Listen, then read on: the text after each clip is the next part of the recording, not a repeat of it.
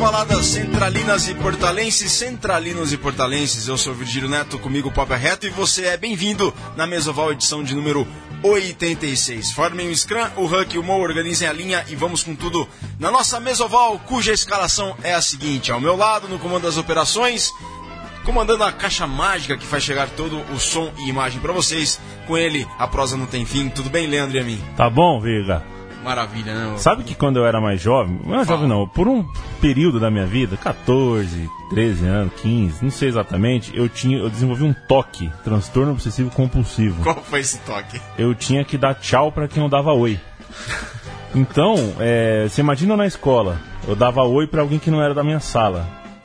Eu, eu saía mais cedo da escola e ficava procurando a pessoa que eu dava oi, porque eu tinha que dar tchau. Isso, isso, você imagina, uma festa você não consegue ir, numa balada, né? Então- Me passava por chato, ficava Sim. dando. É, eu, eu. Imagina, você tinha que dar uma balada, então tchau pra todo Não, era um inferno. As pessoas achavam que eu era chato, eu era só um doente. Eu, eu, eu- eu dava oi pra você, eu ficava de olho pra poder dar tchau depois. De modo que você hoje começou o programa dando oi ao mesmo tempo, né? Você dando oi pro Vitor Ramalho aqui, chegando você olhando pro microfone com, com, com os olhos, claro, e O Vitor com a Ramalho mão nas nas costas, costas aqui, cumprimentando. sem olhar nos olhos da pessoa, porque eu também não gosto de cumprimentar É. a pessoa sem olhar nos olhos. Você é um polivalente. Na ponta da mesa, ele não tem galho, Vitor Ramalho. Atrasado um pouquinho, mas em cima da hora. Não, em cima da hora, né? Atrasado não tá em cima da hora, tudo bem, Vitão? Oi, tchau!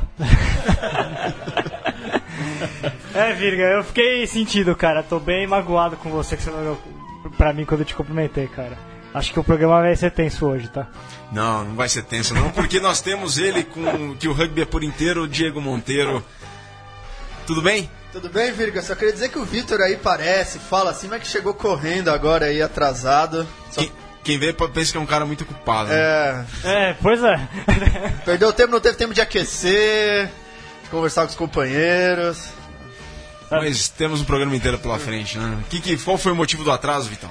Sinceramente, nenhum. Eu só perdi a hora mesmo. Tava vindo. Eu vi, tem um pedaço que eu vim a pé, eu calculei errado o tempo, como sempre. É, porque afinal ele nunca veio pra cá. Eu fico viajando enquanto eu falo, entendeu? Minha cabeça tá a mil ali. Aí eu vou andando e.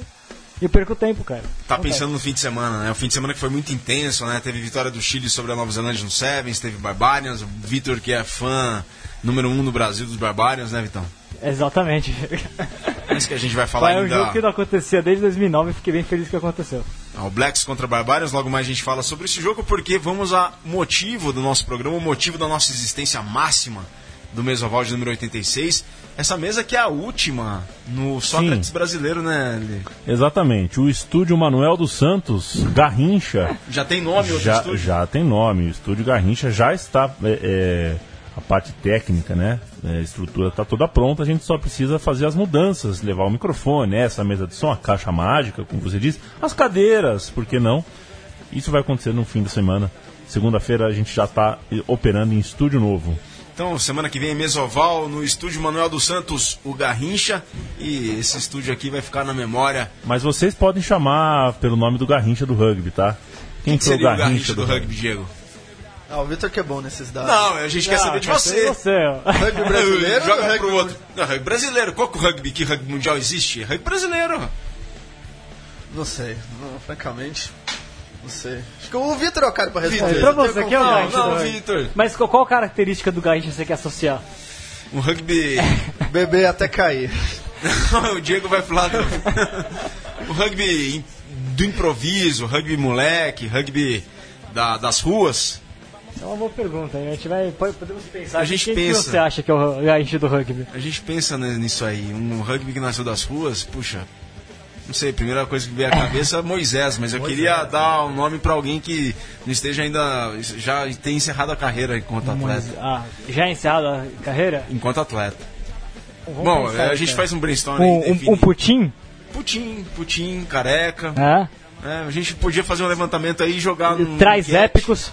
Traz Traz épicos. épicos. Pode ser. A gente pode colocar, fazer essa enquete, inclusive, no, no Facebook, aí, É. na- nas redes sociais. E depois vem o Pelé. Quem é o Pelé do rugby? Quem é o Pelé do rugby brasileiro, né? Brasileiro, porque o rugby que interessa é o rugby brasileiro. O rugby mundial não existe. Louco. Brincadeira, gente.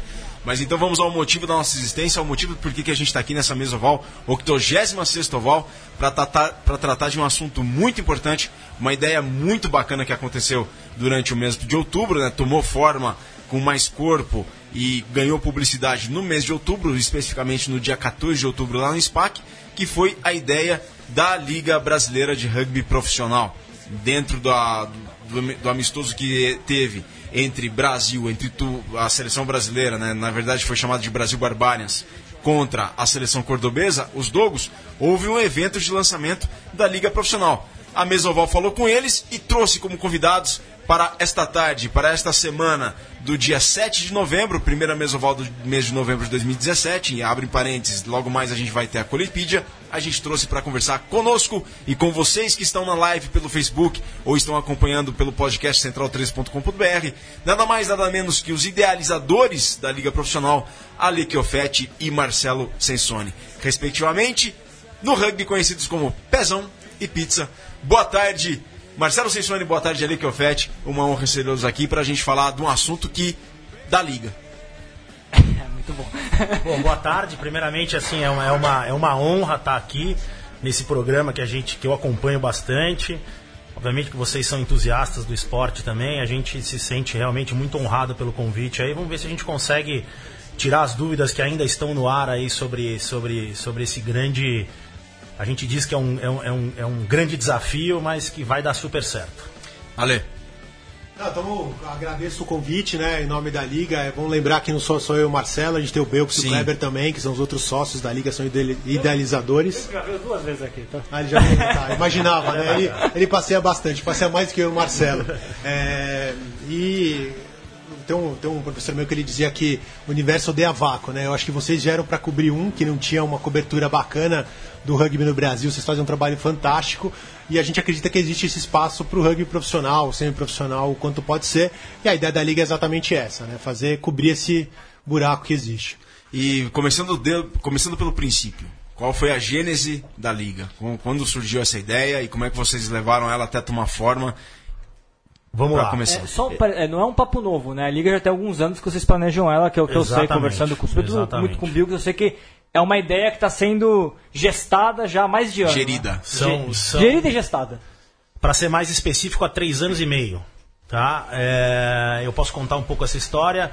É, o Belks, na verdade, foi um cara que tem uma visão de mercado de rugby muito maior que a nossa, por ele ter essa experiência do país de naturalidade dele, África do Sul. Então ele, ele, ele realmente é, enxergou e enxerga todo o potencial que o Brasil tem como mercado é, de rugby. A gente é, ainda quando ele falava com a, com, comigo, e ele falou não só comigo, falou com praticamente o mercado todo, né? Sobre a ideia dele, a gente falava, pô, a ideia realmente é muito boa, a, a, o conceito, é, é, a gente mudou algumas coisas, mas o conceito é bom.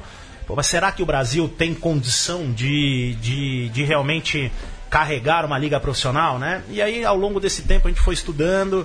Eu acho que, assim, o que mais deixou a gente com vontade de executar, de tirar a liga do papel, foi a, a, o, o, evento House of Rugby na Copa do Mundo de 2015, onde a gente conseguiu, é, num, num ano de crise, né?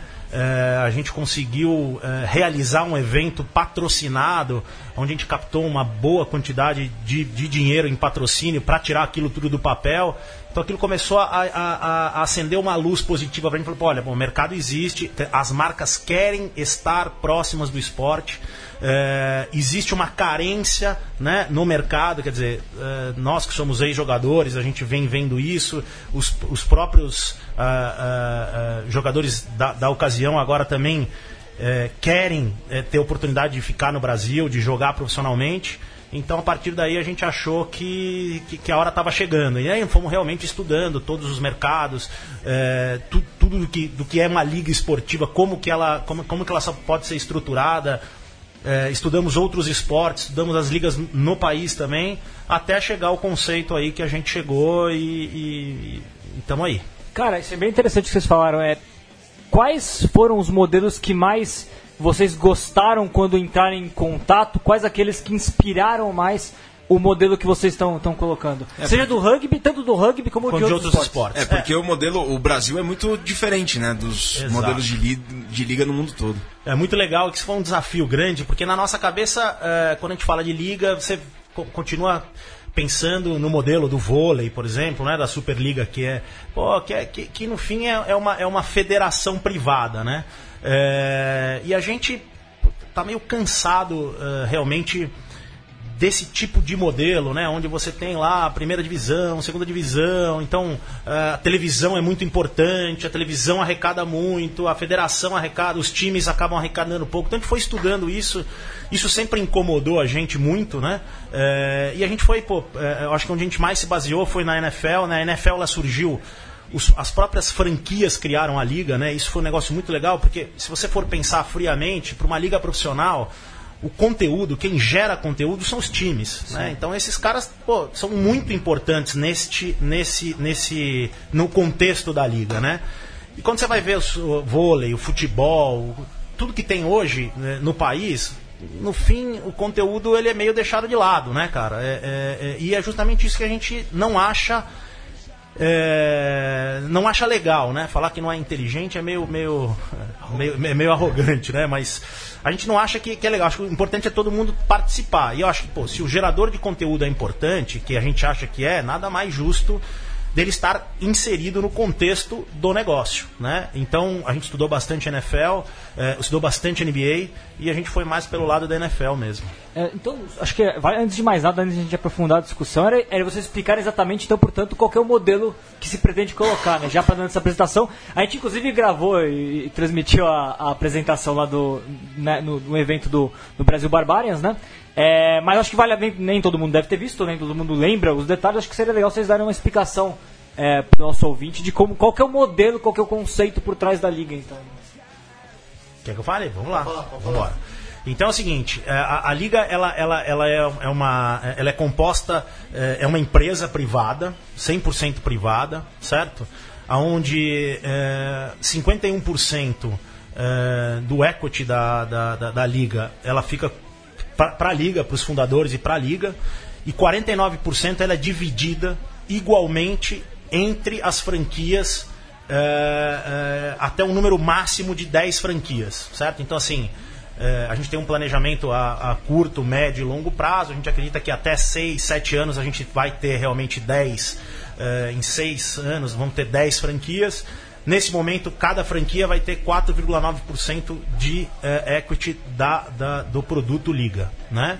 Até então, é, é, hoje a gente tem aí, depois vou, a gente vai falar os dados certinhos exatamente de quantos times estão interessados, né?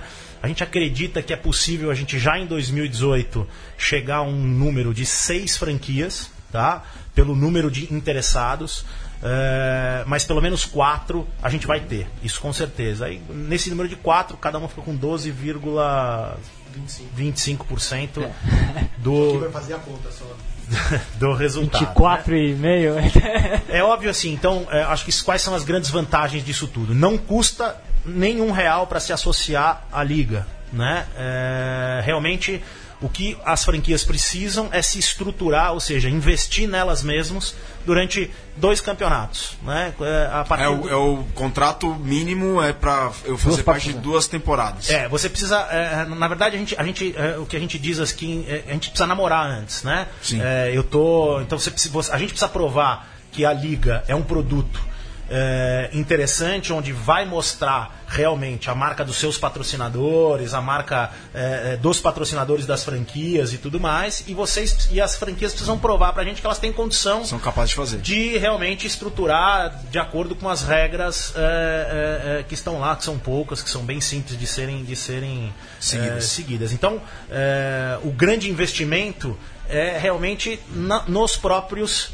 nas próprias franquias, né? É, é... Então, como que, qual que é o, quem, quem são os, os principais é, que, que, tipo de, de, franquias vocês querem? Vocês querem os clubes que já existem, que virem franquias, é, entidades no, 100% novas que sejam criadas especificamente para a liga? Como é que funciona isso? Seleções regionais que sejam criadas para a liga, enfim. Ótima pergunta, cara. É A gente sempre imaginou que o nosso, nosso mercado era pequeno e que a gente tinha um desafio muito grande pela frente. Isso a gente tá, cara, cada dia que passa, a gente surpreende mais e mais, né?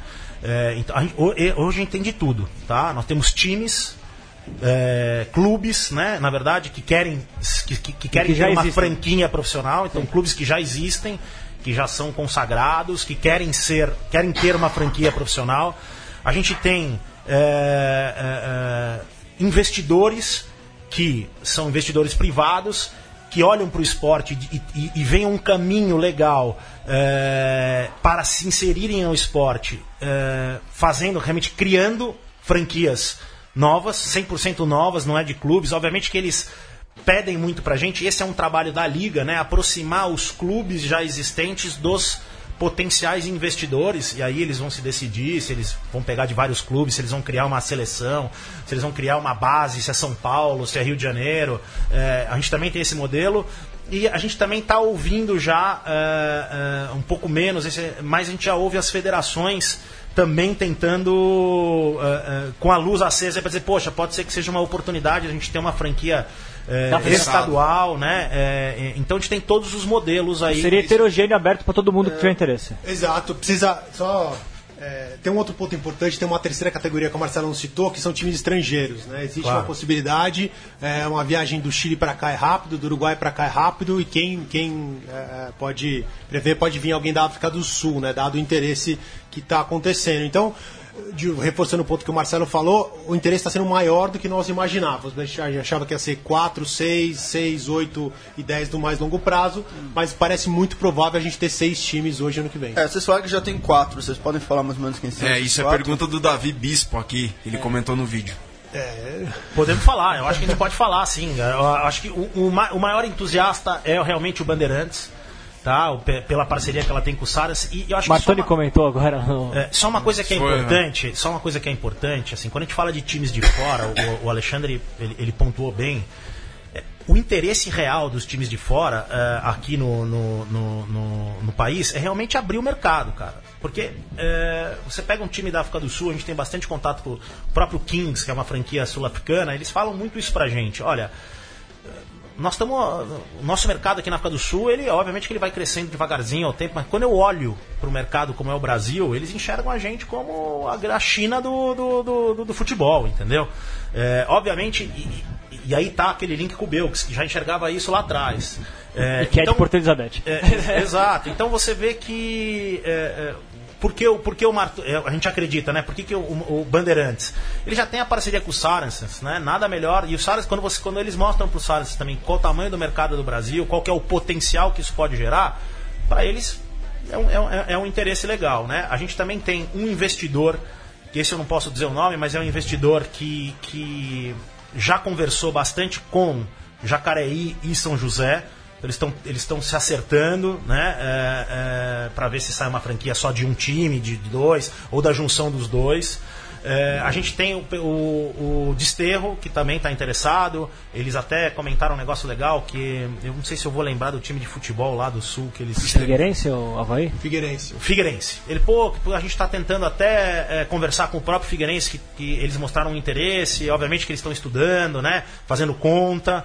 É, esses são os quatro que a gente pode dizer. Tem mais um, tem mais alguns. Aliás, tem pergunta do Mário Zerbeto do Desterro falando justamente que é, como estão as procuras de interessados pelas franquias, então tá aqui. Então, Desterro é, é, é um, é um deles que a gente que já tem dúvidas e que a gente já respondeu e que estamos conversando. Minha outra questão é qual seria o custo dessa franquia para os clubes? Você poderia fazer, o Bandeirantes poderia jogar, por exemplo, com seus jogadores, como se fosse outro A jogo? ideia, a ideia é 100% essa, né? E, assim, é, obviamente que a gente faz um, um custo baseado no que a gente tem de dados hoje, né? Hoje, hoje um time é, é, um time de ponta que joga o Super 8 custa em torno de 450 mil reais por ano. né? Aí quando se fala por ano, para jogar campeonato regional, campeonato de sevens, campeonato Com possíveis viagens de avião. Com possíveis viagens para fora do estado. com possíveis viagens. Esse, esse é o orçamento hoje. Obviamente que a gente sabe que os jogadores ajudam, pagam e tal, mas o orçamento ele gira em torno dele. Então a gente tem uma estimativa e óbvio que vai depender de quanto a franquia quer investir é, é, em jogadores entendo, de tudo fora. é conjectura agora, Mas a gente né? acha que é, a gente tem acha a gente tem bastante convicção que algo em torno de 200 mil reais para você jogar um torneio de um mês profissional é um número bem real, assim, obviamente que tem um pouco mais, um pouco menos, dependendo da sua vontade de investimento Mas, ou é, que ele O que, que vocês, como liga, colocam de mínimo aí?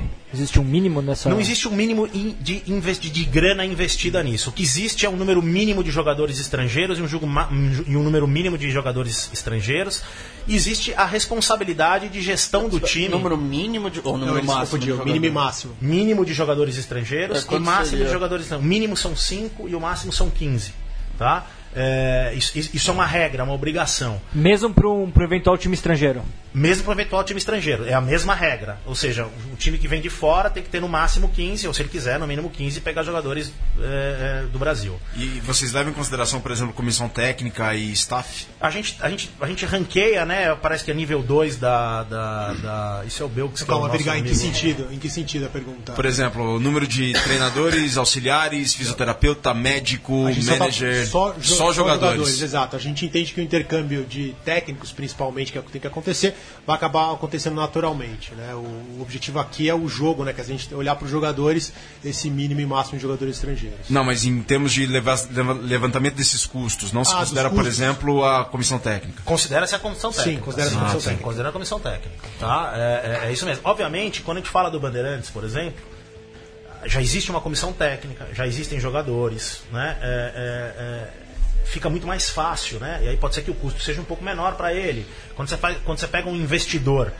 que quer sair do zero, para ele vai ser um pouquinho mais caro, mas aí é uma questão também de, de, de vontade e apetite. Tá, vocês consideram, obviamente, que esse número de, esse número de cinco jogadores é, é possível de ser alcançado? Porque eu vi muitos times que têm muita dificuldade, mesmo times com dinheiro, tiveram dificuldade, tem dificuldade de trazer jogadores estrangeiros. Boa pergunta também, é uma pergunta que todo mundo tem dúvida. É, e sobre estrangeiros, né? Como é que vocês é, é, estabelecem quem é estrangeiro nesse caso? Por exemplo, o Bilks já não é mais estrangeiro porque defende a seleção brasileira. É, como é que. E, e tem um critério com relação a esse tipo de estrangeiro? Então, é, eu posso pegar o inglês que tá aqui e contar como estrangeiro? Ou não, eu tenho que trazer algum jogador de fora que já Exato. tenha um passado como jogador profissional, etc. Você tem uma, uma, um critério para isso, né? Tem, tem sim, e, e isso, isso é um papel da liga, tá? Eu, É, eu falo do inglês que tá aqui porque tem muito time que tem esse tipo de Ah, estrangeiro, né? Não, porque hoje todos os. Só 80% dos estrangeiros jogam no Brasil. E vários são bons, Os da, né? se- os da seleção são considerados juridicamente brasileiros, provavelmente. Quem é, quem é considerado juridicamente brasileiro não é estrangeiro pra gente. Essa, essa é a regra básica pro Que negócio. joga pela seleção, não. Exa- que joga pela seleção, é, é, O Bilks, o Will agora lá ele é do considerado Band. brasileiro, ele não, não- não tem nacionalidade brasileira, não é estrangeiro, certo? Pode ser até ter, ter- ter dupla nacionalidade, a gente pode até estudar um caso de caso a caso, mas é, é, não, não é o que a gente quer. A gente quer jogador realmente fomentar o é, jogador importado. E aí, ma- foi, foi mais uma grande surpresa que a gente teve, né, cara? É, esse era um grande medo nosso. Puta, mas como é, que- como, é que esses, como é que esses caras vão trazer jogador de fora? Quanto custa isso? E é impressionante o tamanho do mercado de jogadores estrangeiros que existem aí fora. Tanto aqui perto, no próprio Uruguai, Argentina, Chile, México, Estados Unidos, Canadá. E aí quando você vai para África do Sul é um negócio muito grande. E assim, é, é, e o que a gente quer, cara, é, é, obviamente, né, até foi um- um- uma colocação do Martoni, pô, não, vou trazer então todo mundo do Sara. assim, né?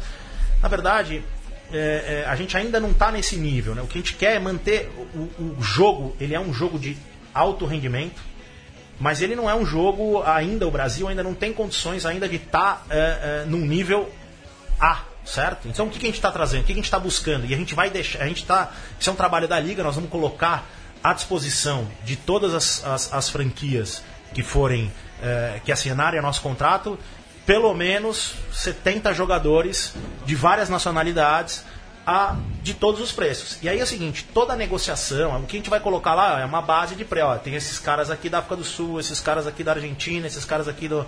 E uma base de preço, e obviamente que toda a negociação, toda a, a ingerência sobre isso é, é- é das próprias franquias. Mas existe esse mercado. É, então, o uma que eu vi, na verdade, de, de experiência é que você tem, um, um- pelo menos os clubes, tem um grande problema em trazer jogadores para esses períodos curtos. Que o jogador, ou ele quer um- uma coisa mais longa, do um contrato de um ano, dois anos, ou ele quer algo de uma semana, um, para o cara ficar um mês, que é um tempo já que o cara não pode perder o trabalho, ele vai, vai perder o trabalho que ele tem lá, e depois de um mês ele também não, sabe para onde ir. Então eu vi muita gente com dificuldade para trazer. Também é uma boa colocação, mas o que acontece é o seguinte, né? Até então não existia uma liga profissional, né? É, é, e obviamente que o nosso objetivo é crescer. A gente começa dando o primeiro passo e os jogadores de, de, de, de fora com potencial, eles também enxergam isso, né, cara? E é, um, é uma coisa que ele vai ter realmente um ganho de dinheiro, ele vai ter uma oportunidade também de estar perto do, no seu continente, principalmente o pessoal da, da, da América do Sul.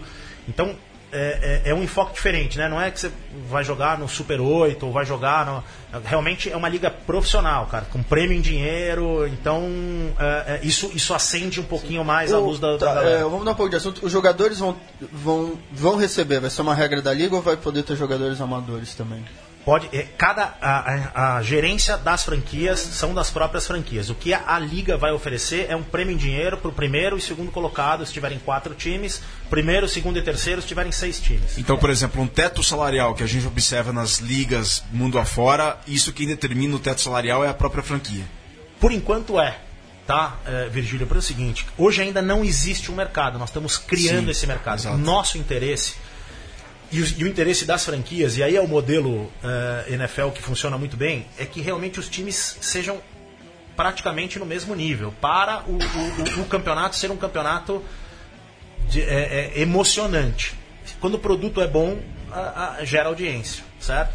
E a gente já tem um projeto pronto de, de, de realmente de ajudar os times a encaixar os jogadores, que é o, o famoso draft da, da, da, é isso que eu da, da NFL. É, essa busca por atletas fora, depois vai ter um sistema semelhante a um draft. Vocês vão ter. buscar os jogadores e distribuir. Sem, o que, só não quiser, a gente só não quer implantar isso agora porque o mercado ainda não existe. Então a gente não quer direcionar o mercado por enquanto. A gente quer entender como é que, vai, como é que isso vai acontecer, qual a porcentagem de amadores, qual a porcentagem de, de, de profissionais. Só com o primeiro ano rolando você vai saber. Exatamente. Por outro lado, né, é evidente que a gente vai ter esse trabalho, né, o que a gente percebe nas conversas é que similar, similar ao Bandeirantes com o Sarrazens, tem outros times com essas iniciativas. Né, trazer é. jogadores de bom Curitiba, nível. né? O próprio Curitiba, Curitiba também é uma franquia, é, um, é, um, é um clube Potencial. que está bem interessado em... Exato, o Pasteur tem, acho que essa possibilidade também com times franceses, então assim, tá aí, né? E o que, que é o, o que, que é a cenourinha nessa história é o prêmio em dinheiro e o potencial de participar do que é uma liga efetivamente.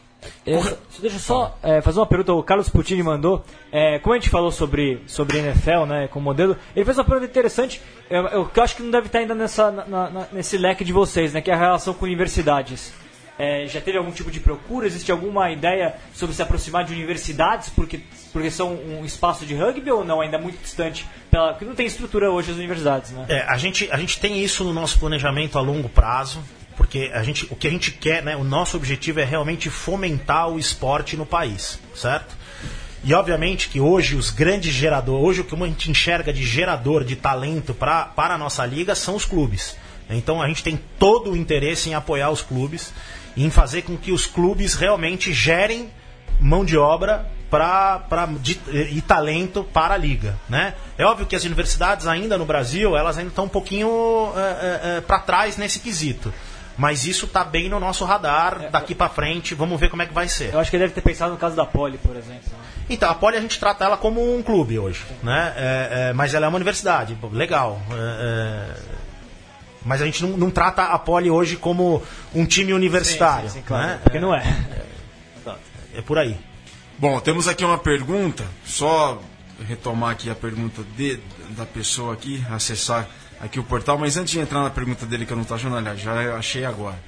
É o Ricardo Fernandes. A Liga irá ajudar quanto à estrutura, como campos adequados e mais profissionalismo? Porque nem campos nos clubes não temos, que é, que é um passo que deve ser estruturado. Quais são esses pré-requisitos que os clubes vão ter, que as franquias vão ter que cumprir, Pizza, Marcelo?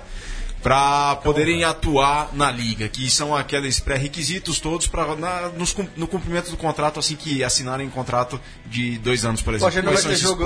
esses pré-requisitos? Não vou... vai ter jogo no Serete, então? É. e, e, eu vou emendar sua pergunta. É, vocês planejam manter... Eu lembro que na apresentação foi muito falta do SPAC, né? É, mas se houver a possibilidade de levar para fora de São Paulo, isso tranquilo. Vamos não? lá. É, várias perguntas aqui. Eu vou tentar responder se vocês me falam se eu não respondi alguma. Tá? O tópico é local. O local de jogo. É, com relação à estrutura, né? Vamos lá. É, intrínseco é, no nosso produto Liga é, está a experiência. Tá? Hoje em dia, é, hoje a Liga ela não tem é, tamanho e volume de audiência televisiva. Então, nosso planejamento de comunicação é 100% online. O que a gente acredita muito nisso. Na, na, nada contra a TV, muito pelo contrário, obviamente a gente Vocês tem vão produzir bastante- o próprio conteúdo. Nós vamos produzir o próprio conteúdo, certo?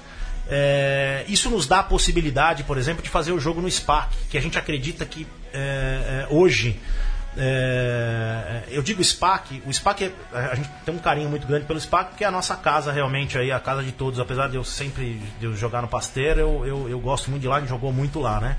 É, e eu acho que o mais legal é assim o ambiente que aquilo que, que, que aquele espaço traz pra gente, né? E a experiência pro fã do esporte, que é isso que a gente precisa entregar, né? Hoje a gente vai entregar então um evento muito bem estruturado. Eu acho que a prova disso foi o, o- o lançamento. É, ou seja, aquilo foi só um teaser do que a gente vai entregar, tá? É, é, então, para a gente é muito importante que a infraestrutura para quem está assistindo e para quem vai jogar, ela vai ser a melhor possível, né? É, então, o SPAC é a casa da liga hoje. É, a gente tem bastante é, interesse em se manter lá. E o que acontece é o seguinte, falando de outras, outras, outros estados, a- a o nosso planejamento é de viajar, certo? A gente, vai ter, a gente vai ser sempre baseado em um local. Porém, esse local, o primeiro ano vai ser em São Paulo, o segundo ano vai depender. Se tiver três franquias do Sul, ou uma do Paraná e uma do Sul, a gente vai fazer o torneio em Florianópolis, por que não? Né? Mas sempre pensando no conforto e na entrega de experiência para tanto os jogadores quanto os espectadores. Pro primeiro ano, o certo é o SPAC. Então, O certo é o SPAC. O primeiro ano, 2018, será no SPAC. Obviamente que a gente vai lá, nós vamos ter várias surpresas, a gente vai ter uma infraestrutura muito melhor do que a gente mostrou para vocês na, na- na, eh, no lançamento. Então, Já tá boa. é, mas vai ser realmente. E até porque, assim, para os próprios patrocinadores da, da liga em si, né? é, é, hoje a nossa maior entrega é realmente essa experiência dentro de campo, né? Ou seja, é, os fãs do esporte, né? esse público que assiste o rugby hoje no Brasil, interagindo com essas marcas é, é, e a gente passando tudo isso, toda essa interação e toda essa experiência para o online. Então os, times, então os times, na verdade, não terão casa. Tipo, no, no Desterro pode se inscrever, por exemplo, para jogar ano que vem, mas ele não necessariamente jogará em Florianópolis. Ele jogará, ele jogará sempre na, na, na, na- na sede que será baseado o torneio, certo? Isso aí, galera. O Marcelo tocou num ponto muito importante que dizem alguns teóricos do esporte e nos quais muita gente concorda, aliás, é a grande maioria, que os dois elementos do esporte mais importantes para serem é, satisfeitos é o atleta e o torcedor, que é quem promove e quem consome. Então, portanto, o papo está muito bacana, mas chegamos no meio tempo da nossa mesoval de número 86. Vamos ao intervalo deste programa que é a Colipídia da semana. A Colipídia da semana, a Colipídia do dia 7 de novembro e tem temas muito importantes que serão tratados nessa Colipídia mandado pelo senhor Luiz Cola. Então, portanto, não saia daí, o papo está muito bacana com o Marcelo Sensoni e Ale Chiofetti. Não saia daí, a gente já volta à Mesoval 86. Fiquem com a Colipídia. Alô, galera do rugby, bem-vindos ao Mesoval e aqui é Luiz Colli, o locutor que não dá mole, chegando com a Colipídia do dia 7 de novembro de 2017. 7 de novembro que a gente comemora o aniversário de Ari Barroso, o compositor de Aquarela do Brasil. Ele nascia no dia 7 de novembro de 1903 em Ubá, Minas Gerais. No dia 7 de novembro de 1908, Butch Cassidy e Speed foram mortos em San Vicente Canton, na Bolívia. Em 7 de novembro de 1991, Magic Johnson anunciava que era portador do vírus AIDS e anunciou que deixaria a NBA. No dia 7 de novembro de 1993, ocorreu a última vitória em grandes prêmios de Ayrton Senna na Fórmula 1. Foi no GP de Adelaide, na Austrália, o último daquela temporada. No rugby, dia 7 de novembro de 1972, nascia Dan Gilcott, segunda linha inglês que jogou pelo BAT, pela Inglaterra e Lions nas campanhas de 2001 e 2005. No dia 7 de novembro de 1988 nascia Simone Favaro, terceira linha italiano que jogou pelo Treviso e Glasgow Warriors. Hoje ele joga pelo Fiameiro, time da polícia que joga o Excelência.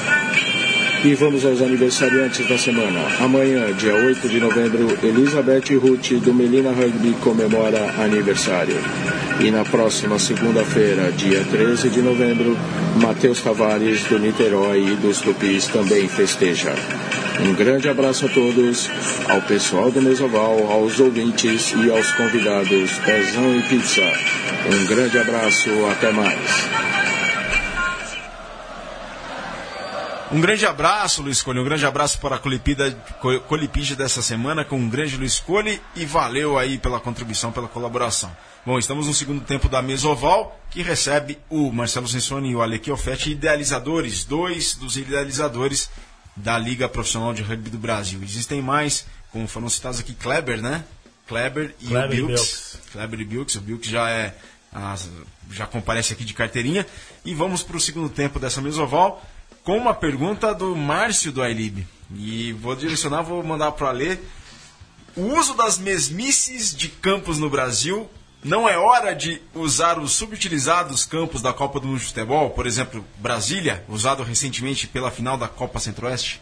É, é- tudo uma questão de, de, de qual conceito da liga, né, Vergal? O que, que a gente quer que o evento seja?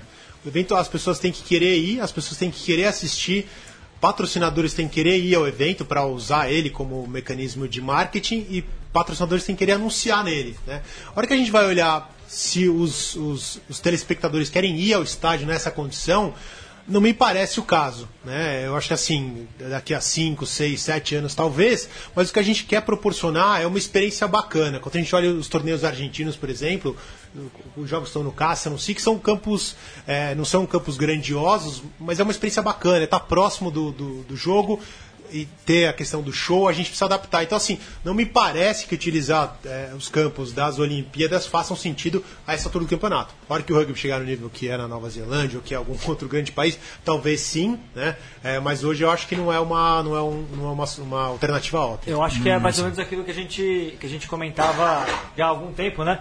É, é melhor um estádio pequeno cheio do que um grande vazio. Não tenho- né? eu não tenho dúvida disso. É, isso, é, isso, isso, isso é realmente só para pontuar, é, é- esse, é o, esse é o ponto mais importante. Tá? Hoje em dia é, é difícil. Se a seleção brasileira não enche o, o, Pacaembu, já colocamos lá, eu tava naquele jogo pô, que arrepiou 12 mil pessoas, foi lindo. É, imagina uma- hoje uma liga. Nós estamos começando, e acho que é, é muito importante todo mundo saber que a gente está bem com o pé no chão, a gente sabe o tamanho do mercado hoje e a gente também sabe o potencial que é esse mercado. Quer dizer, se a gente não começar com um bom alicerce, é, é, o negócio para frente ele, ele, ele, ele, ele não anda como a gente quer. Então a gente quer começar realmente com o pé no chão, é, em locais hoje que são consagrados sim pelo esporte. É, obviamente que a gente tem o objetivo de. Pô, nosso sonho é encher o estádio do- de Brasília. Pô, na- na- na- nada melhor do que isso. Só que ainda não é esse momento. Né? É, é, então é isso. Bom, E também fala. acho que eu falar mesmice de campo do Alib falou, eu acho Não, ele não usa ali, o Marcião, acho que na É, empolgação da digitação com- ali, é, não. Porque pra mim, com exceção do SPAC, talvez Santana de Parnaíba, com um pouquinho de esforço, não, ninguém- não tem nenhum outro campo de rugby em São Paulo. Ah, mas o Diego, você não gosta do Serete, cara? É, o Serete é fantástico. Acho que o Serete é muito bom e acho que os clubes reclamam muito, sendo que acho provavelmente é o campo mais usado de São Paulo. Com Porque você certeza. começa a jogar sábado de manhã no Serete, você acaba de jogar domingo à noite. Aqui, falaram aqui uma sugestão, o estádio Ícaro de Castro Melo, no Ibirapuera, por exemplo. Não sei. Sim, não, Um procurar, ótimo acho local. que os- Ótimo. Um ótimo local, É, a uma gente ótima tá- dica. é, a gente falou, a gente falou com o Manuel, falou uma coisa que os gringos sempre pontuam muito e que eu acho que ninguém no Brasil valoriza é estádio. Todo estrangeiro que eu converso no rugby brasileiro fala, não, qual é a primeira coisa que um clube tem que ter? Um clube tem que ter uma casa, um campo. E vejo no Brasil os dirigentes, jogadores, ah, a gente joga onde? A gente joga onde? Se der errado a gente vai pro Serete, senão a gente tenta lá em Santana, senão a gente cancela o jogo. Não vejo essa preocupação. É, eu tenho dois assuntos que eu acho que são importantíssimos ainda pra gente que a gente não tocou, né? O primeiro é a questão, já que a gente já falou, né, de, de tudo isso, de, de, de campo, já falou de, de jogador, é o calendário, né? Qual que é o, qual o tamanho da competição que vocês estão planejando para 2018? Vamos lá, então a gente, a gente já tem desenhado uma competição de 10, 8, 6 e 4 franquias, tá? sempre é, é, é, a gente sempre quer respeitar o calendário nacional é, é, e respeitar o que, o que a CBRU é, coloca como calendário. Né? Então, a, as datas que a gente tem hoje, qual, a, a, o, o, que sobra para a gente é setembro e outubro. Né? Então, a gente tem. A gente encaixou um campeonato de 10, 8, 6, 4 times um entre mês. setembro e outubro. É um mês e meio, quase dois. Tá? É, obviamente que 10 a gente tem certeza que não vai ser.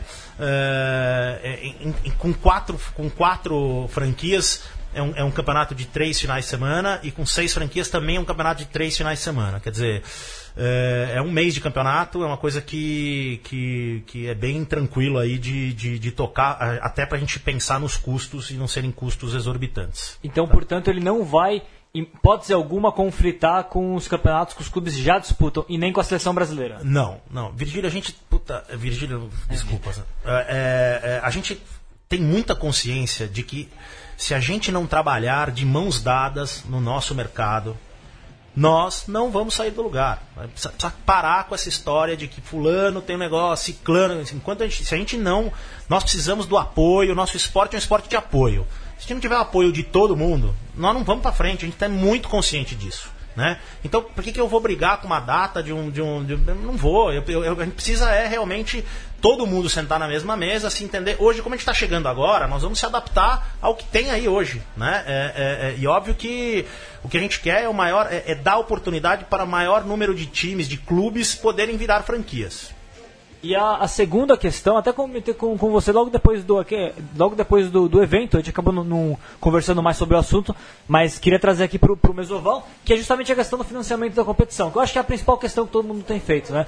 É, você já falou da questão das franquias, que, que é os, o, já falou do lado dos 49%, né? como que as franquias vão, vão lidar, afinal de contas são elas que vão se financiar. É, mas você falou da questão de jogadores indo de fora, de tudo aquilo que, que, que, a franquia, que a, que a liga vai ter, que é custo de campo, custo de transmissão, marketing, etc.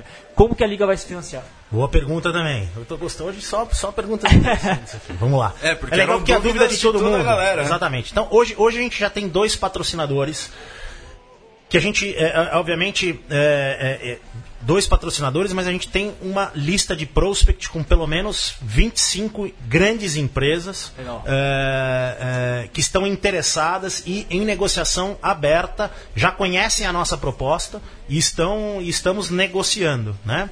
É, eu vou até faço questão de dizer aqui o nome, a W Beer, né, que é uma que é uma é uma é uma distribuidora de cerveja, é um e-commerce de cerveja que faz parte do grupo Wine. Estava no evento, inclusive, né? Já está com a gente, já desde o começo, acredita no esporte é, é, e, e, é um grande apoiador da gente. Né? O grupo Leros, que é um, é um, é um grupo grande de energia aí, é, que também tem interesse bastante interesse no esporte. É, o, o, próprio Robert Walters, que está com a gente lá, ele foi um, ele foi, ele foi um dos patrocinadores do nosso evento é, e é um cara que é bem entusiasta e gostou muito do, do. falou, falou muito bem do evento, quer dizer. E é tudo que a gente quer entregar, né? Um espaço onde ele pode se relacionar com os clientes deles. É, e tem mais alguns que a gente não pode dizer o nome ainda, né? Dentro dessa lista de prospect de 25 empresas. É, mas é, hoje é, o nosso objetivo é que a liga seja 100% financiada por patrocinadores, tá? É, é, a gente tem um target aí de começar com, com empresas é, um pouco menores, né? Quer dizer, não vamos para Ambev, nós não vamos para Unilever, nós não vamos. Até porque a nossa entrega é uma entrega muito mais clusterizada, né? Uma entrega digital é uma entrega muito mais. É, é, a gente enxerga muito mais potencial nela, mas ela, ela, ela, ela é, ela tem mais poder. Então é o patrocinador para o qual o rugby faz impacto de verdade. Porque para Ambev não faz. Né? Exatamente. Né? Pra... Essa é a ideia, né? A gente quer começar assim. Obviamente que a gente ama a Ambev, tá? Se ela quiser patrocinar. Claro, gente, venham. Por favor, Ambev. Portal do rugby estamos, também está aberto aqui. Estamos, exatamente. né? É, mas a gente entende o que a Ambev quer, né? A gente estudou, a gente estudou um pouco também, um pouco o mercado, né? E a gente sabe qual que é o, qual que é o potencial, qual, o que, que esse produto re, representa para a Ambev, né? Sim, sim. É, eu digo Ambev, eu estou dizendo aqui Ambev, é empresas do mesmo porte, né? É, então a gente tem realmente um, um, planejamento de, de, de venda disso, alguns parceiros também que estão ajudando a gente a vender. Então fiquem tranquilos que vai ter uma boa festa aí. E, e esses, vamos lá, esse, esse, o lado de vocês da liga, dos custos que vocês vão ter, não, que não são as franquias, que são os custos de vocês. Quanto vocês estão estimando que, que seja para a liga poder dar o kickoff? Campo, arbitragem. É, transmissão, jogador de fora. Posso falar? Não? Tá, por alto, uma. Tá, é, é uma- é uma estimativa, é, obviamente que a gente precisa entender quantos, quantas franquias vão ser, né? Mas gira em torno de 800 a 1 milhão e meio de reais. Tá. Esse, esse, esse é, é, é, E já pensando. Num- ficar bom, né? É, exatamente, já pensando que isso é, é, vai dar um resultado. Uhum. Tá? É isso. 800 a 1 milhão e meio de reais no, Mas- mas- no formato já 2018. No formato 2018. Acho que é, que é um valor, inclusive, normal, né? Porque Sim. se você pegar um torneio de, de- que, o- que a CBR organizava, por exemplo, da, da Série Mundial, não ficava muito longe disso, por exemplo. Né? Não, Então, ficava mais ou menos nisso. Mais ou menos nisso. né? E aí- A- a- acima do, do valor ac- acima do valor máximo que o Só que era Pizza para um fim de semana, mas porque tinha um padrão internacional, né? É claro, e, e o que é importante também, né, é- é- não, é, não é só um evento, né? A gente tem um planejamento anual, nós estamos trabalhando, a gente tem pessoas trabalhando já, nós temos uma equipe já formada, a gente tem uma- um planejamento de comunicação, quer dizer, é, criação de arte, entrega já para patrocinador, então isso aí custa também, né? É, é, e, é, e que é que a gente acha que, que é muito importante. Então esse planejamento custa também e está já nesse custo. E foi bacana tudo isso que aconteceu de- dentro da história que o Marcelo, que o Pizza colocou, que a- o House of Rugby lá há dois anos foi uma ideia completamente diferente que fez muito sucesso, fora daquilo que a gente já estava acostumado a, a ver no rugby, né? Então foi um grande sucesso, como muita gente comentou aqui no- na live do Facebook, o evento no dia 14 de outubro lá no SPAC. Justamente porque o pessoal ficou tão curioso e tão feliz e interessado no que era a liga e no que pode ser a liga, que foi mesmo um sucesso e eu vi as bancadas do outro lado todas lotadas. Então tem tudo para ser um grande sucesso. A liga pode dar liga. Pô, É isso aí. Agora, o que, que é interessante, né? Vendo como mercado o House of Rugby, o House of Rugby é, é- é nosso também, né? É, é- é um projeto nosso. E o que, que é interessante, né? É, lá atrás, sempre na minha cabeça e na cabeça dos nossos sócios, dos associados aqui da, da, da liga, falta um pouco, é, um pouco, falta muita entrega para o fã do esporte. Quando a gente fala do Serete, eu sou fã do Serete, eu adoro o Serete, acho que é um, e prova de que dá para jogar cinco jogos no mesmo time, não, é- tem, tem aquele, "Oh, não pode jogar três jogos, não vai estragar a grama, não. Vai lá no Serete, meu amigo, você vai ver que os negros jogam futebol antes, Rugby rugby raiz. depois, né? Só que assim, é difícil de eu levar minha filha no Serete, cara. Então eu- a, gente, a gente pensa muito nisso, né? É, lá não tem uma, uma infraestrutura de banheiro, lá você não pode tomar uma cerveja gelada. É, então quando você pensa, quando, quando você pensa nisso, né? É, as entregas é, é, no rugby brasileiro como evento, elas são muito pequenas, né? Pífias. É, exato. É, obviamente a CBRU faz grandes eventos e tal, mas fora isso a gente não tem nada, né? Então aquilo foi um grande teste mesmo para dizer e, e como o nosso mercado é carente, né? Quer dizer, lá a gente fez um- né, uma, uma ótima entrega. E, mais uma vez, lá 100% patrocinado, ali não, não, não, não, não teve dinheiro nosso, é, é, quer dizer, foi dinheiro de fora e todo mundo gostou, né? Uma entrega, quando você dá uma boa entrega pro público, Causa boa é, impressão. é, os caras A própria Federação Paulista que fez lá um custo mínimo, fez as finais do Paulista também no SPAC. Tava cheio de Exatamente. gente, vendeu cerveja, vendeu comida. Foi, foi. Eu tava junto com o Renatão, eu particularmente, porque eu, eu, eu apoio muito, acho que tem que todo mundo ir pra frente, então eu dei uma força lá com eles, ajudei lá a realizar o evento. E é isso mesmo, cara, você vê, não precisa de muita coisa, né? A gente precisa de um pouco de organização é, para tornar ah, o evento rugby um evento que o público goste, né? Então, o público já gosta, mas ele não tem uma entrega legal. Então, isso, isso pra gente é muito importante, que aí tá a experiência que a gente quer criar para o, o, o para a liga, né? A liga vai entregar tudo isso. Eu, Você pergunta- na- eu gostei muito dele que ele falou que acho que pouca gente vê como é o rugby, que a gente vê o rugby dos Pumas e aquela coisa toda assim, como é o rugby de verdade, o rugby argentino. Que pra quem não sabe, são, são estádios pequenos, é longe lá o Cássio, o SIC é longe do centro, então não- nenhum time argentino joga cinco minutos do lado da praça central. E é isso, é um evento de um dia inteiro, vai as crianças, ficam no clube, então acho que ah, eu gostei da ideia de vocês falarem do rugby do rugby argentino. Tem um exemplo, modo- tem um exemplo muito legal e é esse é o nosso objetivo, né? Um dia de rugby, né? E foi muito gratificante pra gente eh, quando o Agostinho tava no, no, no, no evento, né? E ele falou, pô, e a gente comentou isso, olha que legal, Spa, que lugar bonito, né? E ele emocionado, falou, pô, a minha, a minha infância de rugby foi num clube bem parecido com esse, lá na Argentina, onde a gente realmente passava um dia desse. Então, a ideia, cara, é justamente resgatar é, isso que o rugby traz para todo mundo. Aí você foi ver na, na, própria Nova Zelândia, cara, na própria Inglaterra, os, os eventos obviamente quando não é seleção, eles também são feitos em estádio menores, num, num, onde todo mundo se ajuda. Nosso esporte é assim, né? É, é, essa é a ideia. Quer, a gente quer trazer o espírito do rugby para cá, né? Não, não, não trazer o espírito do futebol para o rugby aqui no é, Brasil. O... É o contrário, é fazer eventos menores. As pessoas têm que querer ir, isso é super importante, né?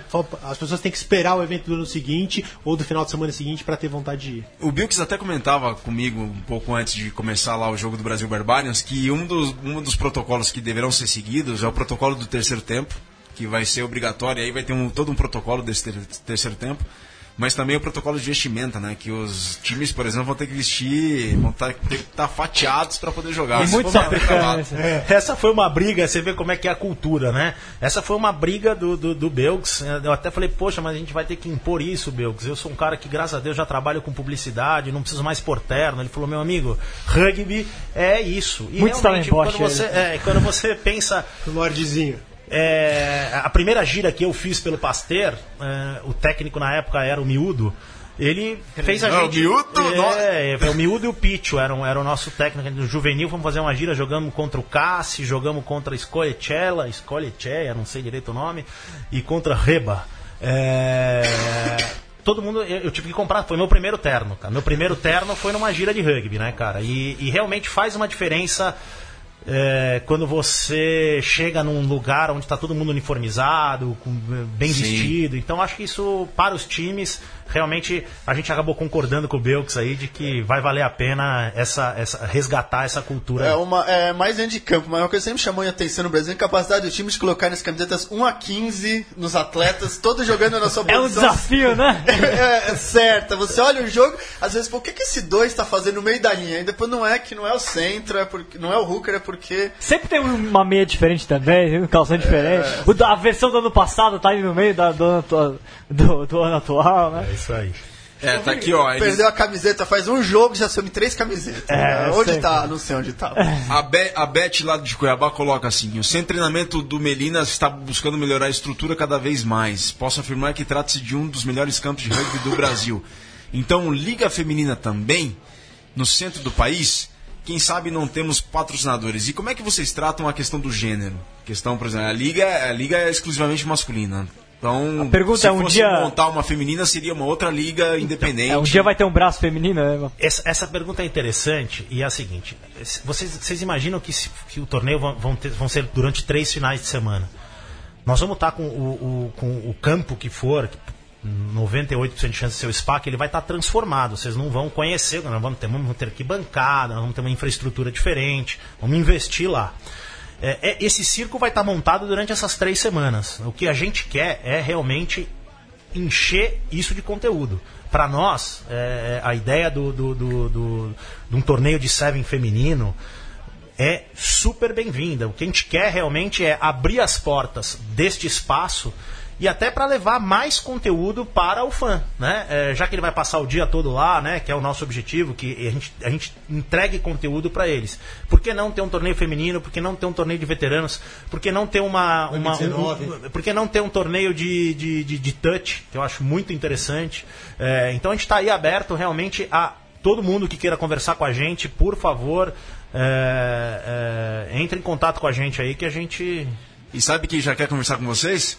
O representante da marca daquela bola ali quer fornecer as bolas para a liga. Deixa um recado aqui pra gente. Opa, maravilha. Então, já o Gary aqui já mandou recado e está querendo falar com vocês para poder já viabilizar o fornecimento oficial de bolas para a liga 2018. Ótima notícia, é um prazer. Pode ter certeza que você vai ter uma ótima entrega para sua marca.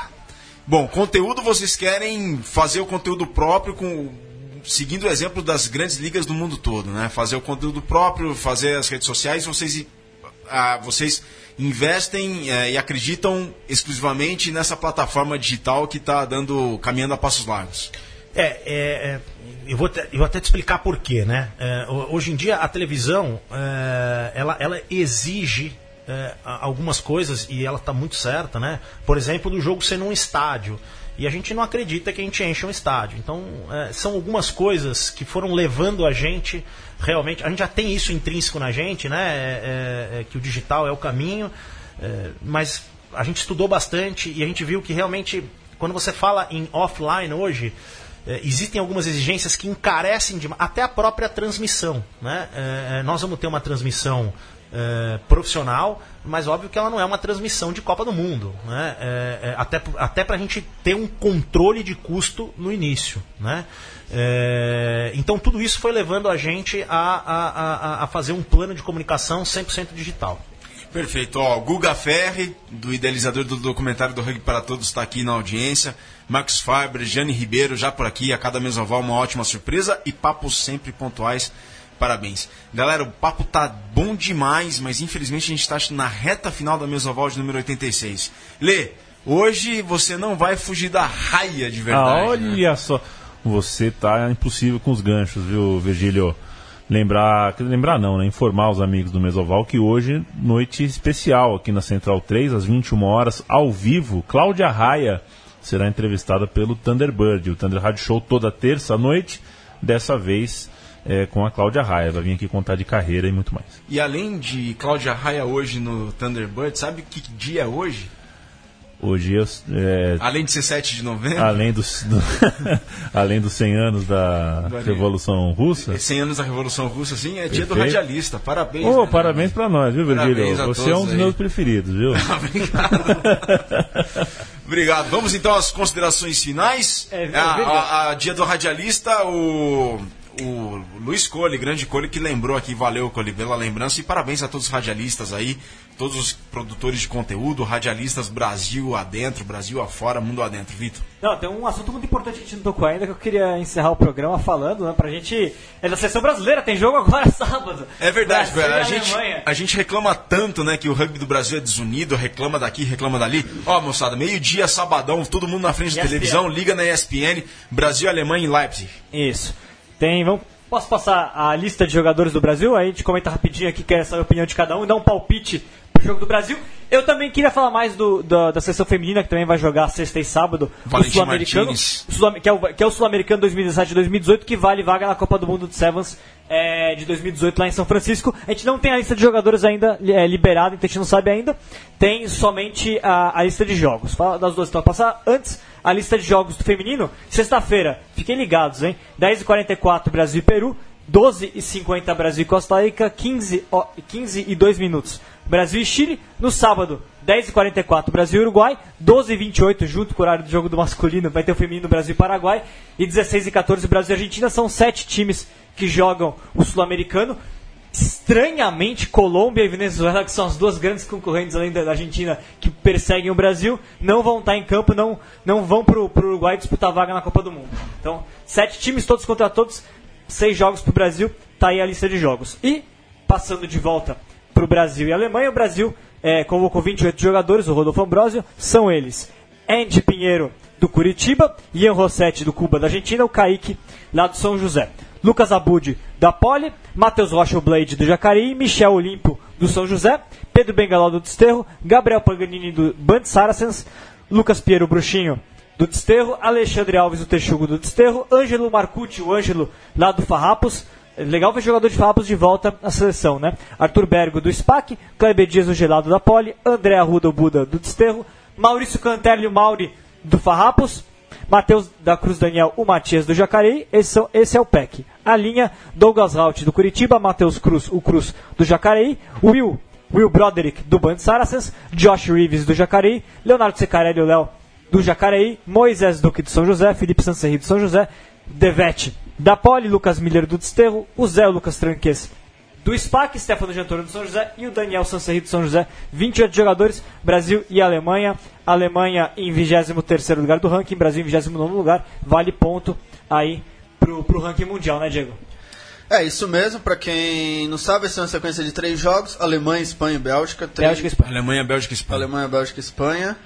São três jogos muito duros. É, a, o- a convocação são as caras conhecidas. A seleção já há bastante tempo tem um grupo fechado. O Rodolfo sabe com quem, quem ele quer contar.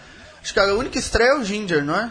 É, não, tem mais. O, o Will. Will Broderick. É, os dois do Fábio, É, acho que é, o é. é. o primeiro teste dos dois do Fábio, né? O, Não, o Marcucci já tava. já, já, tinha- mas ele já tinha jogado teste? Sim, já. Teste? Sim. Valendo ranking? Valendo o ranking. Já. Bom, eu não lembro, mas tudo bem. E o Mauri sim, né? É o primeiro va- teste. Uhum. Acho que é dos dois, mas enfim, tem, tem que conferir de- de- depois. Tudo bem, eu, vou, mas- eu vou fazer esse levantamento pro artigo do portal do rugby na prévia da rodada, quantos Mas- testes tem cada um. É, mas uma base já formada que vem jogando muito bem. Dessas, dessas três equipes, a Bélgica é na verdade a mais fraca. As outras duas, na verdade, a seleção vai como. Vai tentando dar uma surpresa. A Alemanha é um time muito forte, muito pesado. E a Espanha é uma equipe, acho que um nível talvez igual. É, um pouco pior que a Romênia, talvez. A, a Espanha tá dois pontinhos na, na eliminatória para a Copa do Mundo da Romênia. Tá muito apertado, perdeu para a Romênia. Só que a Romênia vacilou e perdeu para a Alemanha, então embolou tudo lá na Europa. É, então acho que eu vejo, mas eu, eu estou otimista. Acho que talvez possa ser uma surpresa da seleção brasileira, principalmente contra a Alemanha, que já jogou duas vezes, então já conhece um pouco mais. Se não estiver chovendo muito também, vai ajudar a seleção. Fazer a rodada de palpite? Não temos tempo pra isso, Vitão. Valeu, Ale. Obrigado pela presença. A gente deseja todo o sucesso do mundo pra vocês e bem haja. Obrigado pela presença. Obrigado. Valeu, Pizza. Valeu, Marcelo. Parabéns aí pelo trabalho. Parabéns por todo o empenho. E desejamos bastante sucesso. A Mesoval tá à disposição de todos vocês aí. E eu que agradeço e contamos com o apoio de vocês. E sempre que vocês precisarem, pode chamar que nós estamos aqui. Então a gente encerra com um comentário do Erlon Charles Bastos Ferreira. Acho que essa vai ser uma experiência interessante. Estou bem curioso sobre como será o resultado entrega deste produto.